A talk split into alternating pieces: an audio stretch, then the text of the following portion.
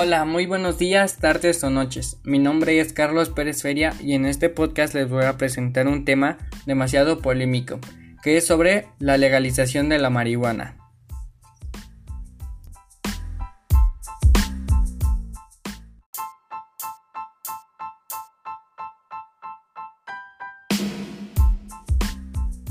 Este tema es muy debatido a día de hoy, porque en varias partes del mundo este ya no es un problema, pero en otros lugares no.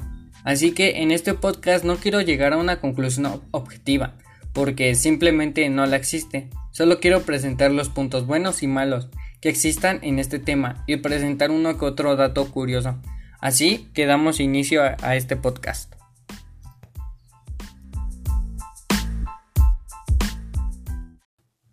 Para empezar a debatir sobre la marihuana, primero definamos qué es la marihuana. Según la RAE, la Real Academia Española, la marihuana es la preparación a base de una o más partes del cáñamo índico, que consumida de distintas maneras, especialmente fumada, tiene propiedades estupefacientes o terapéuticas. Esto quiere decir que la marihuana es una droga compuesta que provoca síntomas en el cuerpo humano. Algunos de estos síntomas pueden provocar Vamos a primero hablar sobre los puntos negativos que puede tener el consumo de la marihuana. Un estudio de la Universidad de Bristol reveló que el consumo de cannabis tiene efectos perjudiciales sobre la memoria y la cognición de las personas porque contribuye a la desorganización de las redes cerebrales.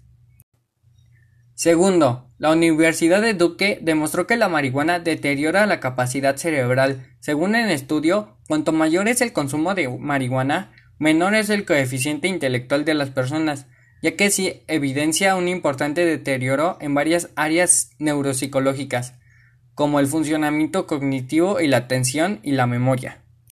Sensaciones de felicidad, relajamiento o euforia. Reacciones y coordinaciones más lentas entre ojos y las manos, mareos, percepción distorsionada del tiempo y la distancia, dificultad para razonar, aprender y recordar, confusión, ansiedad, pánico o paranoia.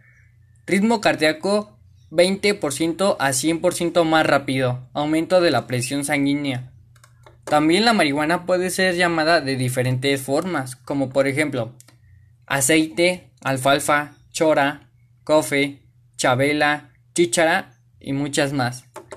Ya definida qué es la marihuana, ahora sí podemos entrar de lleno en este tema, la legalización de la marihuana.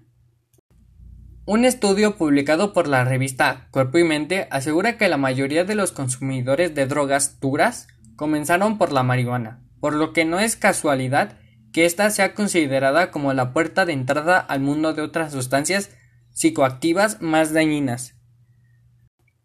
Quinta y última. Hace daño al sistema respiratorio dado que la manera más extendida de consumir la marihuana es fumándola, el cannabis causa irritación de las vías respiratorias y es un factor de riesgo para la aparición de patologías pulmonarias y bronquiales.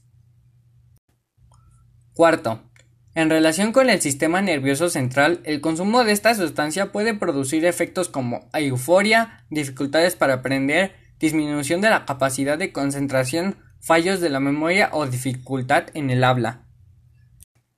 Como podemos ver, la mayoría de estos puntos negativos están relacionados con cómo la marihuana puede afectar a nuestro cuerpo, pero también hay puntos interesantes como la 3, que es muy importante de tomar en cuenta para hablar de este tema.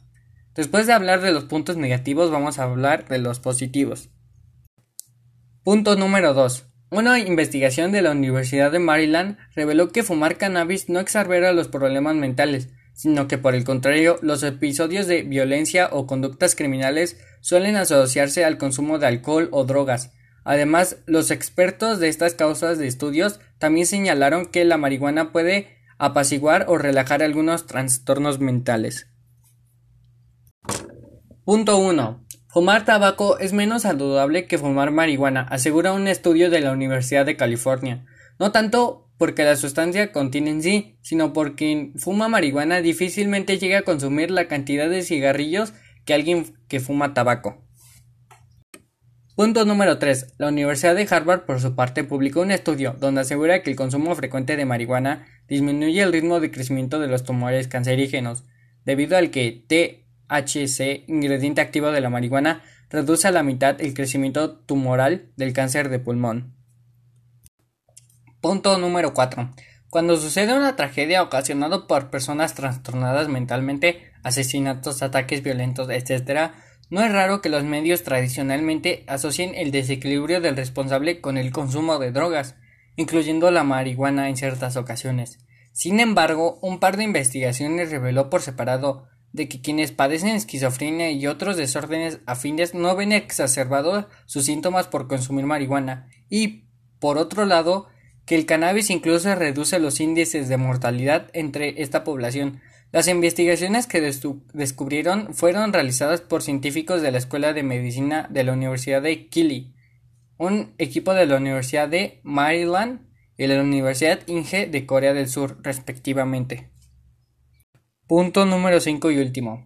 Compleja como la realidad. No resulta sencillo como prever decisiones. Se desdobla en una multitud de efectos, aun en los ámbitos más inesperados, y en este es un poco el caso de la conclusión que llegaron investigadores de la Universidad Estatal de Montana y la Universidad Estatal de San Diego, quienes encontraron un vínculo entre el proceso de la legalización de la marihuana y el descenso en la tasa de suicidios, sobre todo entre hombres de 20 y 30 años de edad.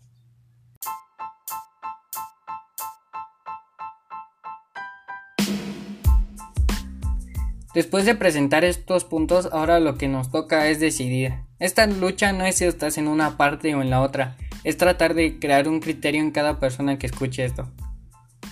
Por mi parte es todo. Muchas gracias por escuchar este podcast y hasta pronto. Mi nombre es Carlos.